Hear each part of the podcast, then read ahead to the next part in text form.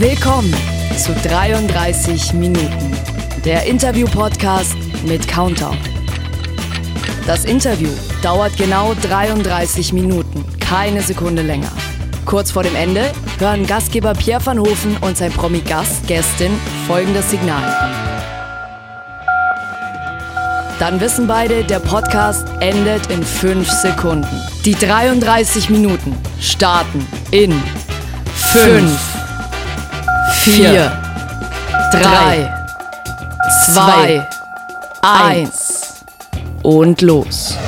Mein heutiger Gast in 33 Minuten gehört zu den Regensburger Urgesteinen. Ein Mann, den man einfach kennt. In den 90er Jahren hat er die Nachtgastronomie in Regensburg auf ein neues Level gehoben. Plötzlich gab es Türsteher in Bars in der legendären Galerie machte er wohl die bekannteste Partyreihe, den Schlagersonntag, als DJ zu einer Legende.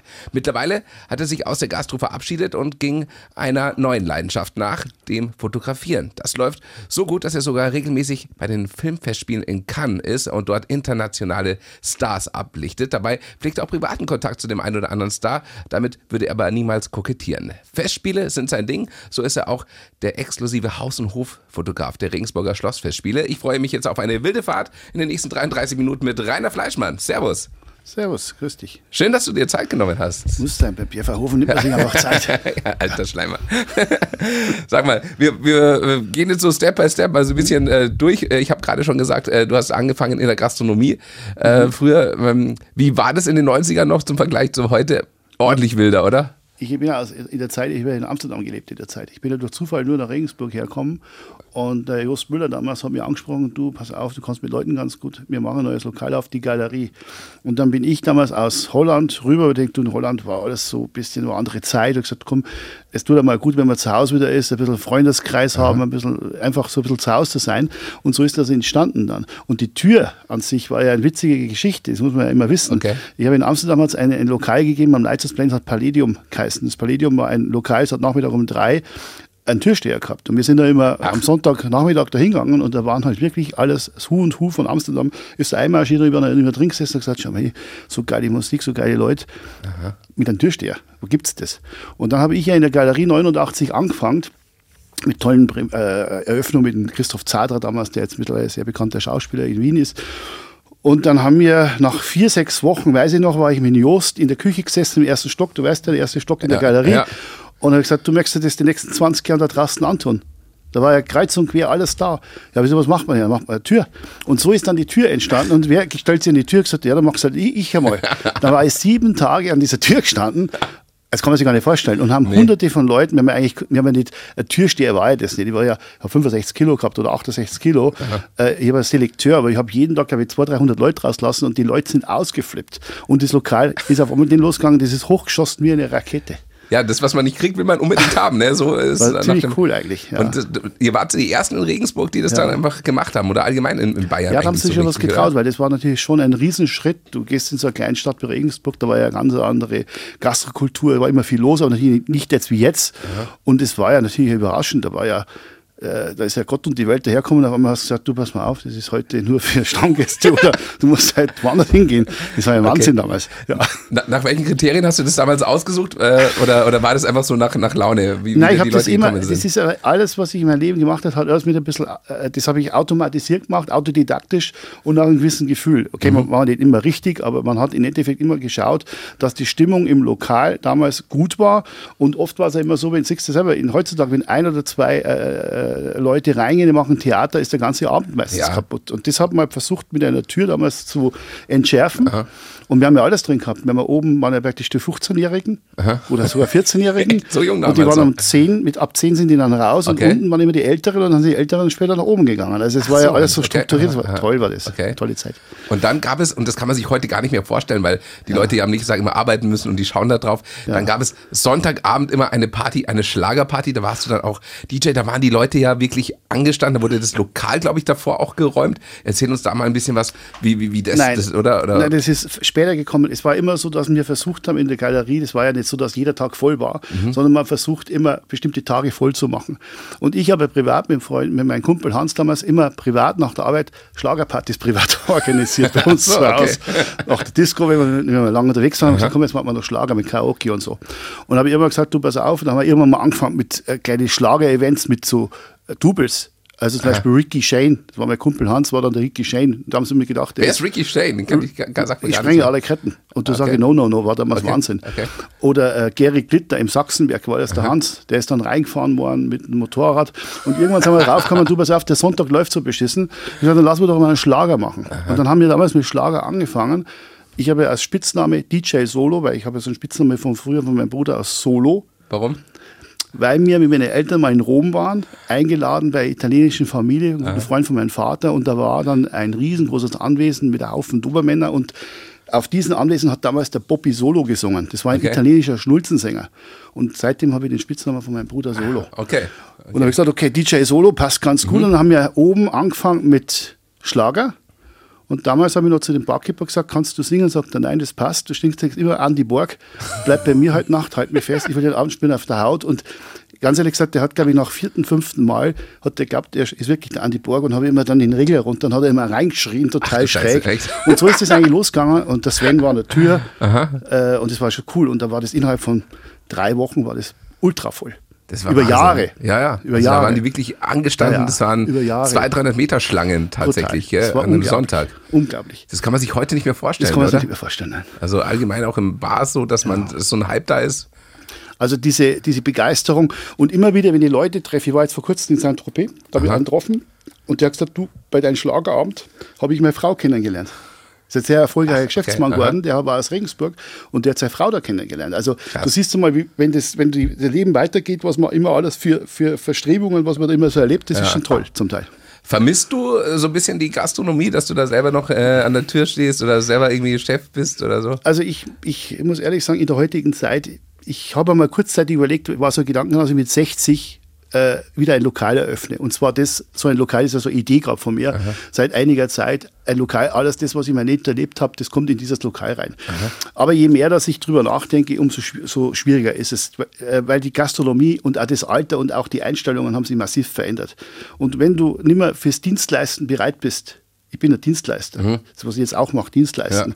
Äh, wenn du nicht mehr bereit bist und da hast du auch das Team nicht mehr dafür, die mitziehen, dann wird es schwierig. Und dann kannst du zwar Ideen haben und Philosophien haben und immer dahinter sein, aber wenn die Leute nicht mitziehen, dann kannst du es vergessen. Ja, vor allem, äh, du Ja, ja. sprichst es richtig an, das Personal ist halt einfach für die Gastronomie seit Corona ist es einfach wirklich so schwer zu finden, vor allem auch gute Leute, also das war, wenn man sich das überlegt, in den 90er und frühen 2000ern, wie die Leute hinter dem Laden gestanden waren, das war wirklich, da wurden die Leute ja quasi mit den Namen in Verbindung gesetzt, also da hieß es dann nicht so, äh, äh, wir gehen wir in die Galerie, sondern gehen wir, gehen wir zum Rainer. Oder gehen wir so, zum Pierre. Ja, ja, ja, das kam dann ein bisschen später. Ja, aber, aber, Ja, aber weißt aber- du, was, was eigentlich ja. ganz entscheidend war? Das war auch so, du hast den Leuten auch einen gewissen Lifestyle gegeben. Schau mal, das, ich glaube, dass das die Leute nicht mehr so richtig verstehen. Du kommst jetzt hier nach Regensburg zum Studieren oder du bist der junge Kerl und du fangst irgendwann geht das normale Leben los, arbeiten und so. Aber entweder studierst du oder machst eine Ausbildung und nebenbei hast du jetzt zum Beispiel in der Gastro gearbeitet. Du kommst, einfach mal lernst du alle möglichen Leute von der anderen Seite kennen. Geschäftsleute, wilde, junge, sogar Frauen Ja. oder Jungs, ist, ist egal wie. Ja. Und dann kommst du in die Disco, du kriegst dann im Disco einfach mal einen Drink umsonst hingestellt. Das ist ja auch was wert. Ja. Aber diese, diese Denkweise hat sich massiv, meines Erachtens, total verändert. Die Wertschätzung ist nicht mehr so stark da. Ein Drink, wenn ein Barkeeper einen Drink ausgibt, das war früher schon noch ein, ein Zeichen von Respekt. Absolut. Mittlerweile ist es, glaube ich, eine Selbstverständlichkeit. Also ich weiß nicht, ich, ich bin so nicht mehr so oft unterwegs, aber ich, letzten Winter war ich ein paar Mal, das muss, war ich schon ein bisschen, also das hat sich schon verändert, muss ich ehrlich sagen. Könnte der Couture mehr machen. Man fühlt es gar Ja. nicht. nee, aber ich, äh, da, da gebe ich dir vollkommen recht, dass das wirklich ein anderes Weggehen geworden ist mittlerweile, dass die Leute schon irgendwie sowas erwarten. Was bekomme ich denn, wenn ich in den Laden komme? Also so, so, Ja. so sind die drauf mittlerweile, wo ich mir dachte, so, ey. Jetzt bei dir auch, wenn du auflegst, was erwartet mich jetzt? Okay, du hast jetzt mittlerweile einen Ultra-Namen, machst du geile Sachen. Wir haben ja das letzte Mal Olé Festival, weiß ich noch, wo ich auf der Bühne war, ja, genau, ja. wo der Wendler noch vorn gerannt ist Stimmt, und so. mit der Laura noch Backstage. Das war ziemlich Ja. cool. Aha. Aber das hat sich auch, also es ist enorm, was da alles passiert ist in den letzten Jahren. Ja. Ich glaube immer eh sehr kommerziell natürlich alles, aber dieses, dieses, ein bisschen dieses Miteinander, dieses, was früher in der Suite so war, weißt du, so am Schluss hinten raus, das war einfach, das existiert irgendwie nicht mehr. Das Zusammensitzen auch danach. Ich höre das immer wieder, dieses, Ja. wir, wir sind eine Big Family, das ist, existiert nicht mehr. Es, es kommt drauf an, wer dabei, äh, Ja. wer dabei ist. Also tatsächlich. Gibt's das noch? Ja, das Ja, gibt es das schon noch. gibt's In, noch. also Okay. äh, wenn der ein oder andere DJ da mal wieder in Regensburg ist und den man dann schon länger nicht mehr gesehen hat, dann äh, Dann kommt schon. man dann schon in den, in den Büros und schaut auf die Uhr und geht Ja. raus und ist plötzlich ab zum Mittag. Weißt Ja, so? ist, das ist ja schön. Das ist geil eigentlich, so die, wir in die die, Zeit. Ja. in die 90er war das so. Wir haben ja eigentlich ja nur zum Duschen schon mal heimgegangen. Ja. Dann waren wir ja nur unterwegs, Tag und Nacht. Ich, ich war mal bei einer After, ich sage jetzt mal nicht, wo das war, aber wir, kennen die Person auf jeden Fall. Ist äh, sehr verrückt, ist jetzt nicht mehr aktuell in der Gastro, aber der hat dann quasi äh, unten in seinem Büro, das war ein, mal ein Gewölbe, eine Rinderzunge gegrillt einfach. Hinterzunge. Und eine, eine Frau, äh, äh, da war noch eine Frau mit dabei, die, der, da hatte er, warum auch immer, äh, das Kommunionskleid von seiner Nichte noch im Büro hängen und die hat dann versucht, in dieses Kleid reinzukommen. Also es waren schon echt verrückte Sachen, die da früher passiert sind, oder? Und was auch noch gut war, dass es damals noch kein Handy gegeben Ja. hat und diese Fotos nicht existieren. Ja, das spielt auch eine große ja. Rolle. Weil ich muss sagen, ich habe ja eine ultra geile Wohnung gehabt in der Bachgasse Mhm. mit, glaube ich, 250 Quadratmeter. Die ist ja auch Geil. nicht der gewesen. Da war ja vom Spielautomaten über den Flipper. War alles drin und da waren ja immer Partys, kann man jetzt sagen, es ist ja viele Jahre her, da Ja. waren ja immer zwischen 80 und 100 Leute da und mein alter Horst, der Fremdenlegionär, der ehemalige, der hat immer alles, ich bin ja oft dann immer ins Bett gegangen, weil ich so, so kaputt war, da waren wirklich x Leute drin und die haben da äh, die, den, den Nacht verbracht, sage ich mal. Das ist ab und zu immer mal passiert. Und äh, es ist nie was gestohlen worden, es ist nie was passiert. Und ich habe sogar eine Katze gehabt, meine Miezi, die war immer dabei, die haben sie immer wirklich rührend haben sie die behandelt. okay. Und da ist, das war alles in der Zeit. ja.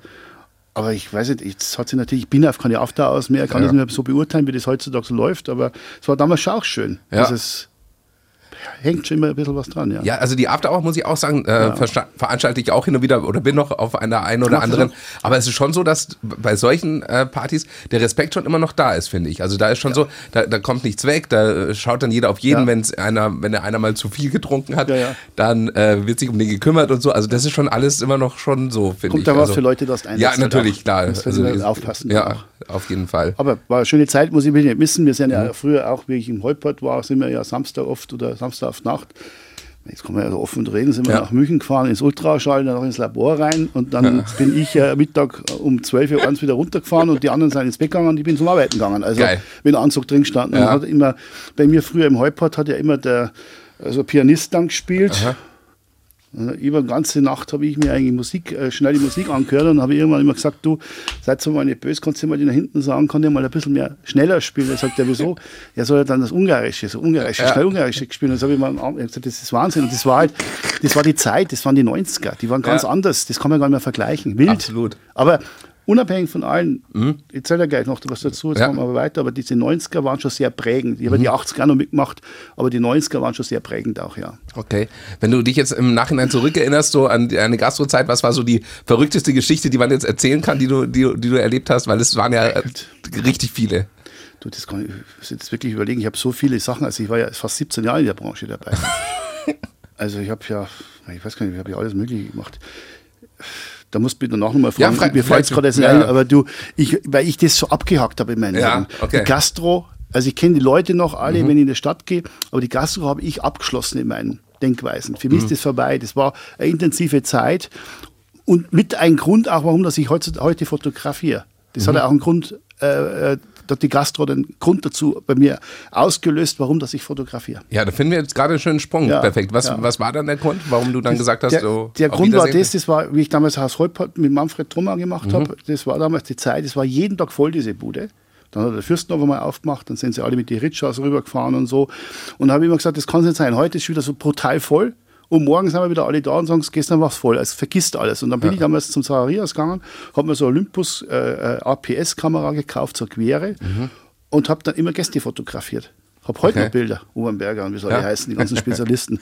und da haben wir auch mal ein Schlagerboot gemacht, mit Angel damals zusammen. Habe ich Okay. auch Bilder gemacht. Und diese Bilder habe ich dann entwickeln lassen, im Eigenkosten, immer 36 Mark. Also ein Bild, eine Mark. Und Okay. wenn die Gäste kommen sind, habe ich es ihnen geschenkt.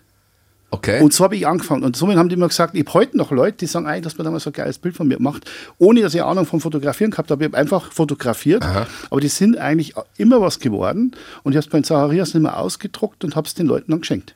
Okay, Ach, Immer. so ist das entstanden bei dir. Okay, auch so. Unbewusst. Okay. Aha. Und so habe ich immer gerne, hab, das hat, mir- hat mir so gefallen, weil man einfach sagt, da sind oft Leute gekommen, dann sind wir da gesessen, und ihnen alles mögliche. Wenn wir gearbeitet haben, die Leute, die jetzt teilweise in München oder in Hamburg sind, äh, habe ich immer noch Bilder oder ich habe die, die Filme oder die, die, die, die, die, äh, die Dias noch daheim und so. Das war echt schön. Das habe ich angefangen, ja. Und äh, wann hast du dann für dich beschlossen, dass du sagst, okay, das Fotografie-Ding ist jetzt so meins, das mache ich jetzt äh, beruflich? Ich habe nach, nach der Gastro erst einen Biohandel gehabt. Ach, das habe ich, das habe ich Das weiß kein Mensch. mitgekriegt. Ich habe ich hab, äh, Bioproducer war ich. Aha. Ich war sogar erfolgreich. Da hat der Schubeck nicht einmal an Gewürze gedacht, habe ich schon Gewürze eigentlich gehandelt. Ach so, Weil ich, okay. ich wollte eigentlich diese Gewürzboxen in diesen äh, Biomärkten installieren. Mhm. Das ist ja bei mir schon Ewigkeiten her.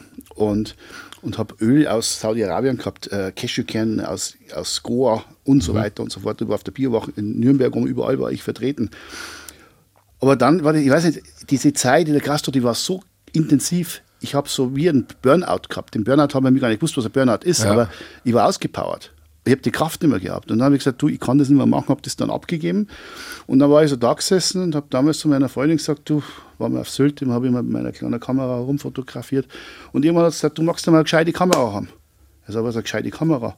Ja, zu Weihnachten magst du eine gescheite Kamera haben. So, ja, dann habe ich geschaut und gesagt, ja, dann müssen es mal im November schon schenken, weil wenn es mir nicht gefällt, dann gebe ich es im Dezember zurück, dann möchte ich im Dezember ein anderes Geschenk Ja. haben. So habe ich das Fotografieren angefangen. Okay, Und dann habe ich mir damals eine kennen. Also ich bin zu einem gefahren gefragt, was soll man sie kaufen für das System, kurz gemacht.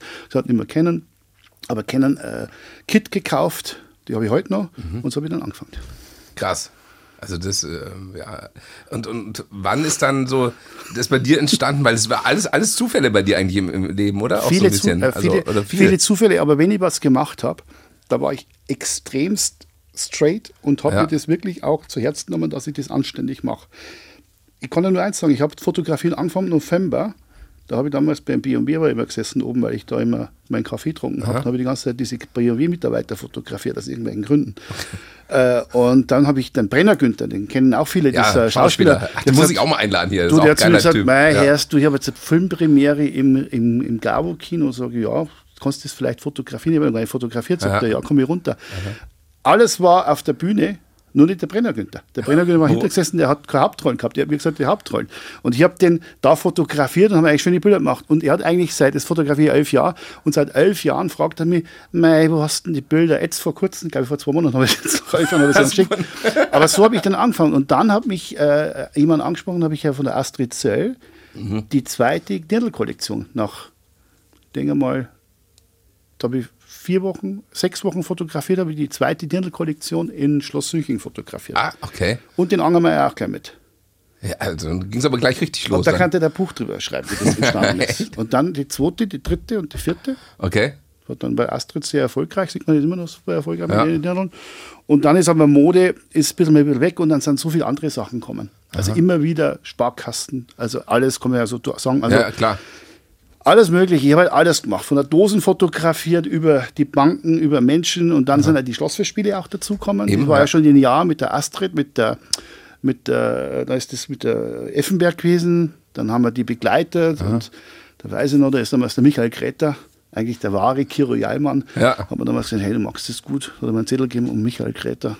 Und dann seine Nummer und hat mir einen Zettel in die Hand gedruckt. Geil. Den habe ich dann daheim immer noch ich gesagt, scheiße, kommt der Michael Kräter und gibt mir so einen Zettel in die Hand. Mega, ja. Aber es sind so kleine Geschichten, die sich immer so ergeben und die mich auch immer wieder so ein bisschen motiviert haben, weiterzumachen.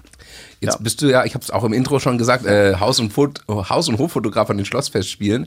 Äh, wie anstrengend sind diese zehn Tage für dich? Ja, das ist schon anstrengend. Es ist erstmal ultra anstrengend, weil ich halt so viele Sachen gleichzeitig da mache. Und ich muss ja auch immer noch schauen, dass äh, die Qualität stimmt und dass man auch, das ist ja nicht bloß jetzt, dass ich fotografiere, Ja. das ist ja auch kommunizieren. Du präsentierst, repräsentierst ja auch das Ganze mit. Ja, klar, Das ist wie ein also, großes Team. ja. Die Odien-Leuten, die Steffi mit ihrem ganzen Team, die Fürstin, das Ganze, das ist wie ein großes, äh, ein großes Paket. Da haben wir Svetlana natürlich noch, die muss auch super ausschauen immer. Mhm. Ja. Äh, Und das ist ein gesamtes, äh, und äh, ja, es klappt aber ganz gut. Es ist Okay. ja bloß zehn Tage, dann ist es wieder vorbei, das geht schon. Ja, ich habe dich ja dann am, am letzten Abend äh, dieses Jahr, wo Eros Ramazzotti da war, habe ich dich gesehen, du hast das Eros Ramazzotti-Shirt auch an, ja, wo ich da gesagt habe, so, ey, Respekt, wie du das aushältst und immer noch ja. freundlich schaust ja, ja. und immer, weil ich würde, ich sag's dir, wirklich am dritten Tag würde ich ihm das Objektiv um die Fresse hauen. Also, einfach, wenn ich einfach nicht, hätte die Geduld nicht. Auch, Entschuldigung. Ja, kein Problem. Ja. Okay, keine Ahnung. Okay. Äh, aber äh, es ist so, ab und zu muss ich sagen, es ist ganz selten, aber da, weißt du, muss was, was dazu sagen. Mhm. Ich habe ja über die Jahre mir einen Online-Shop kreiert, mhm. sonst habe ich da nichts verdient. Ja. Ich habe früher die Bilder immer den Leuten nach Hause gebracht und gesagt, ich habe ein schönes Bild gemacht und habe dann da ein bisschen Geld gekriegt dafür. Ja, okay. Und dann habe ich den Online-Shop kreiert mhm. mit der Wand und somit habe ich gesagt, okay, ich finanziere einigermaßen meine Zeit da. Ja, okay. Aber da gibt es ja Leute, die fotografieren, die kenne ich, die fotografieren seit sechs Jahren, die ja. haben nicht einmal für ein, da kostet 10 Euro so ein Bild, wohlgemerkt. Ja. Da muss man den ganzen Aufwand sehen. Die schafft einmal ein Bild zu kaufen. Da geht es mir nicht um das Kaufen von 10 Euro. Ja. Das ist eine Respektsache. Und da gibt es dann welche, die schreien über den ganzen Platz dann. Reiner, reiner, Foto, Foto. Ja. Das bin ich ab und zu, sage ich mal schon, also die haben da alle Tassen ja. im Schrank. Da drucke ich teilweise gar nicht mehr drauf. Ja. Weil es regt mich auf. Ja. Weißt du, ist dann der Punkt erreicht. Ja, weißt, irgendwann ist, reicht's. Es reicht. So, ja, genau. Wenn du jetzt zum Beispiel Musik auflegst, da schreit da immer Musik, Musik, legst du schon drei Platten, wünsche ich auf, am vierten, am fünften, am sechsten. Ja, das geht oder, halt oder nicht. kannst du auf meinen Geburtstag auflegen? Ja, kostet halt. Ja, na, warum? Wir kennen uns so lange. Alter, ja, ja, schenk mir ein Auto, du hast bei Audi. Das sind ja alles keine armen Leute. So, weißt, ja, geht's nur, das ist eine Respektsache und ich muss sagen, dieser Shop hat sich eigentlich wirklich überregional für Leute, mhm. die, das ist aber, wo die überall herkommen, was dieses Schlossfestspiel, was das für ein, ein Riesenapparat geworden ist. Die kommen ja. aus der Schweiz, Österreich, ja. Amerika, überall. Ja. Das ist schon ziemlich cool. Und äh, du äh, fotografierst natürlich dann auch die Künstler und Künstlerinnen, die dann mhm. äh, da auftreten. Gab es da mal eine besondere Begegnung, wo du dich zurückerinnerst, wo du sagst, hey, das war, der war richtig cool oder die war, der hat richtig Party gemacht, Backstage noch? Also die guten, die, die beste, also eine der besten, die wo am Abend, die haben wir gehabt mit dieser Sass, mit der Französin. Mhm. Weil die sind dann rausgegangen mit dem Team. Das war ja vor Jahren eigentlich noch immer so. Da war der Quincy Jones, der hat die damals vermarktet und mhm. der Quincy Jones war von der Fürstin geladen. Und dann war die Sass rausgekommen mit dem ganzen Team. Und dann haben wir da bis um 5 Uhr in der Früh waren wir drin, da waren ein paar Politiker auch noch dabei, den okay. anderen hat ein Kreuz auf die Stirn drauf gemalt. Das Bild habe ich noch daheim, aber das habe ich noch nie veröffentlicht, weil ja. das ist auch eine Sache, wo man halt zurückhalten muss. Mhm. Und das sind coole Abende gewesen. Also auch der Udo Jürgens damals, der wieder hier auftreten ist. Ach, war der auch schon da? Ja, der war ah, da, okay, dann ist der ja, raus und dann ist der, äh, ist der durchs Zelt durch. Das war unbeschreiblich. Also das war äh, hinten raus und dann Autogramme geben. Das war ja sein, einer von den letzten Auftritten. Ja. War beeindruckend. Geil. Also es gibt schon ein paar Scorpions, wie die raus sind, nachmittags im Garten oder das Ding, der im Garten rum ist, dann oben bei der Fürstin auf der Bank gesessen ist. Unglaublich cool, super entspannt und da gibt es dann wieder andere, die haben brutal Allüren. Äh, die Nena war die schlimmste bis jetzt. Ja, das habe ich auch schon gehört. Also, also wie die geredet hat, die hat direkt geschrien hinter der Bühne. Die sie, ja, das kann ich sagen. Ja, also ich, ich kann es ja mal sagen, also es gab, gab, ja da auch äh, so, dass Nena dann äh, angeordnet hat, angeordnet hat, dass man sie, also das Personal sie nicht anschauen darf. Aber ich gehört, es darf so. keiner anschauen. Ja. Muss wegschauen, wenn sie durch den Gang ja, geht. Halt Kann man sich gar nicht vorstellen. Also ja, mein Gott. Aber das ist einfach, ich habe auch die Erfahrung ja. gemacht, weil ich habe auch schon die ein oder anderen Menschen getroffen, die so, äh, desto berühmter und groß die sind, umso gechillter sind die. Und gerade so Leute, die ich mal sage, so, die so gerade über die Runden kommen mit ihren mhm. Auftritten, die denken halt immer so, die sind's, ne? Also das ist so, deshalb, so habe ich den Eindruck bisher ja, das kommt ja als individuell. Ich, ich denke mal, dass einer, der ein bisschen das, das ganze Szenerie schon lange gemacht hat, oft keinen Bock mehr hat. Und also wie gesagt, ich krieg's ja in Cannes noch mehr mit. In Cannes sind ja, also du kannst jetzt mal schauen, hier Filmstars, mhm. Deutschland. Und jetzt, wenn du in Frankreich bist, in diesem Filmfestival, da sind die Weltstars. Und da, wenn du mal das betrachtest, diese Weltstars, wie die das dann alles haben, äh, wie, das, wie das alles abläuft, wie die das präsentieren und wie die einen Film auch vermarkten, da können schon einige was lernen. Das mhm. ist schon nahbar. Und es ist nicht immer alles auf Distanz, die gehen schon auf ihre Leute zu. Also beeindruckend. Absoluter Profi ja. in dem Bezug, ich, ist, ich weiß nicht, ob du schon mal gesehen hast, Will Smith. Äh, Will Smith habe ich noch nie gemacht, okay. aber den, äh, das ist einer der wenigen wie Woody Allen, Will Smith, aber letztes Jahr ich äh, von Robert De Niro über DiCaprio schon ein paar Mal gemacht. Mhm. Die Leute sind ja, der DiCaprio zum Beispiel, das ist ja mhm. Ultra. Also wie der, wie, der das, wie der dieses Mediale beherrscht und wie der auch zugeht. Echt? Also, ja, also, kannst du da mal erzählen, wie, wie das ist, so ein, so ein Weltstar dann ja, zu treffen? Ja, das sind total nett. Das sind wir mit mir jetzt da uns unterhalten. Das sind total nett. Wenn die, wenn die einen Zugang haben zu dir, wenn die einigermaßen mit dir, wenn der Moment passt, dass du sprichst, natürlich haben die nicht die ganze Zeit Zeit, aber das ja. ist ein ganz normales angenehmer Smalltalk, also schneller Smalltalk. Das ist Okay, beeindruckend. Und äh, wie, Ja. wie hat es dich nach Cannes äh, verschlagen? Also du bist ja da jetzt auch wirklich äh, immer ganz nah dran und es ist ja nicht, also kann ja nicht jeder einfach hin und, und fotografieren. Kann, äh, es gibt äh, im allen Leben, man muss sich gewisse Ziele setzen. Mhm. Ich setze mir immer ein gewisses Ziel. Ich habe zum Beispiel vor ein paar Jahren immer gesagt, also wenn ich fotografiere, möchte ich die Firma fotografieren. Mhm. Und ke keine Ahnung, und irgendwann nach ein, zwei Jahren hat die Firma angerufen, habe ich die Firma gemacht. Ich sage jetzt Okay, keinen Namen, ja. aber so, so entsteht das alles. Aha. Und so ist es auch kann. Kann war so ein Thema. Ich habe mal hier einen Fotografen gefragt, das ist so hier ein Witz, wenn es jemanden fragst, gibt es so keine gescheite Antwort. Darum habe ich das eigentlich irgendwann mal beendet, Mhm. mit irgendwelchen Leuten was fragen. Äh, und dann habe ich gesagt, äh, gibt es die Möglichkeit? Und dann habe ich einen Weg gefunden, dass ich halt nach Cannes kommen, mache jetzt schon sechs Jahre. Äh, man muss dazu sagen, es ist jetzt nicht das ultimative Geschäft, aber es ist unglaublich, was dir das bringt. Das bringt dir vom fotografischen, vom Netzwerk her und auch dieser ganze Weitblick, was du brauchst für das Ganze. Dass du andere Sachen auch perfekt machst, das ist schon beeindruckend. Muss ich, kann ich nur jedem empfehlen, auch nur hinzufahren. Es ist auch nicht so teuer, wie immer viele Leute glauben. Das ist einfach nur geil. Du rennst auf dieser Korsett rauf und runter, dann rennen die aus die Hotels raus. Das steht auf einmal bei dir, vor dir. Ich, war bei, ich war im Majestic Hotel vor zwei Jahren, war das. Da sitzt der Ben Kingsley neben mir, da hockst du erst mal, da schaust du jetzt schon mal dreimal so rüber, sagst, das ist doch, gibt es so sexy Pistenfilm stehen. Zeit drauf. Und da sitzt der da neben dir total entspannt und dann denkst du, das ist Wahnsinn. Oder du bist dann irgendwie im Abend sitzen in so einer Hotelbar, dann hockt die Bella Hadid mit ihren ganzen Clan da. Das ist so selbstverständlich. Also das kann man schon genießen. Und das empfehle ich immer. Ja, viele fahren nicht hin, die fahren immer alle und da wollen sie hin und das wollen sie machen. Ja. Aber das kann hat halt eins, es hat geiles Essen, geiles Wetter, geiles Hotel. Es ist einfach so vom Flair einfach so schön. Und man ist gleich da. Was ist dann dein nächstes Ziel? Weil du sagst, du äh, setzt dir immer Ziele. Kann es jetzt erreicht? Sind es dann die Oscars als nächstes? Die Oscars war schon mal ein Thema, weil ich, ich fotografieren kann mit einem ganz, das war ja so lustig, ich habe den vor zwei Jahren habe ich zu einem gesagt, du pass mal auf, jetzt gehst du mal auf Zeiten hier, sonst gibt es eine, weil es nervst. Und dann hat sich herausgestellt, dass das der renommierteste Oscar-Fotograf ist. Ah, Earl Okay. Gibson, der Dritte. Muss man mal schauen, ich kann dir mal einen, einen, einen Link für den geben. Ja. Und der ist jetzt immer, da haben wir, dieses Jahr haben wir wieder geredet und so, und so haben wir uns wirklich angefreundet. Der ist gerade in Venedig, auf diesem Venedig-Festival, warum ich nicht da bin, sage ich, du, ich habe so viele andere Sachen zu tun. Und der macht Oscar. Und Okay. der hat mich jetzt mal eingeladen auf die Oscars. Man kommt sauschwer da rein und auch diese ganzen anderen Sachen. Aber das ist einmal was, das irgendwann mache ich das mal. Weißt du, diese Okay. ganze Pressefotografie, die ist brutal anstrengend.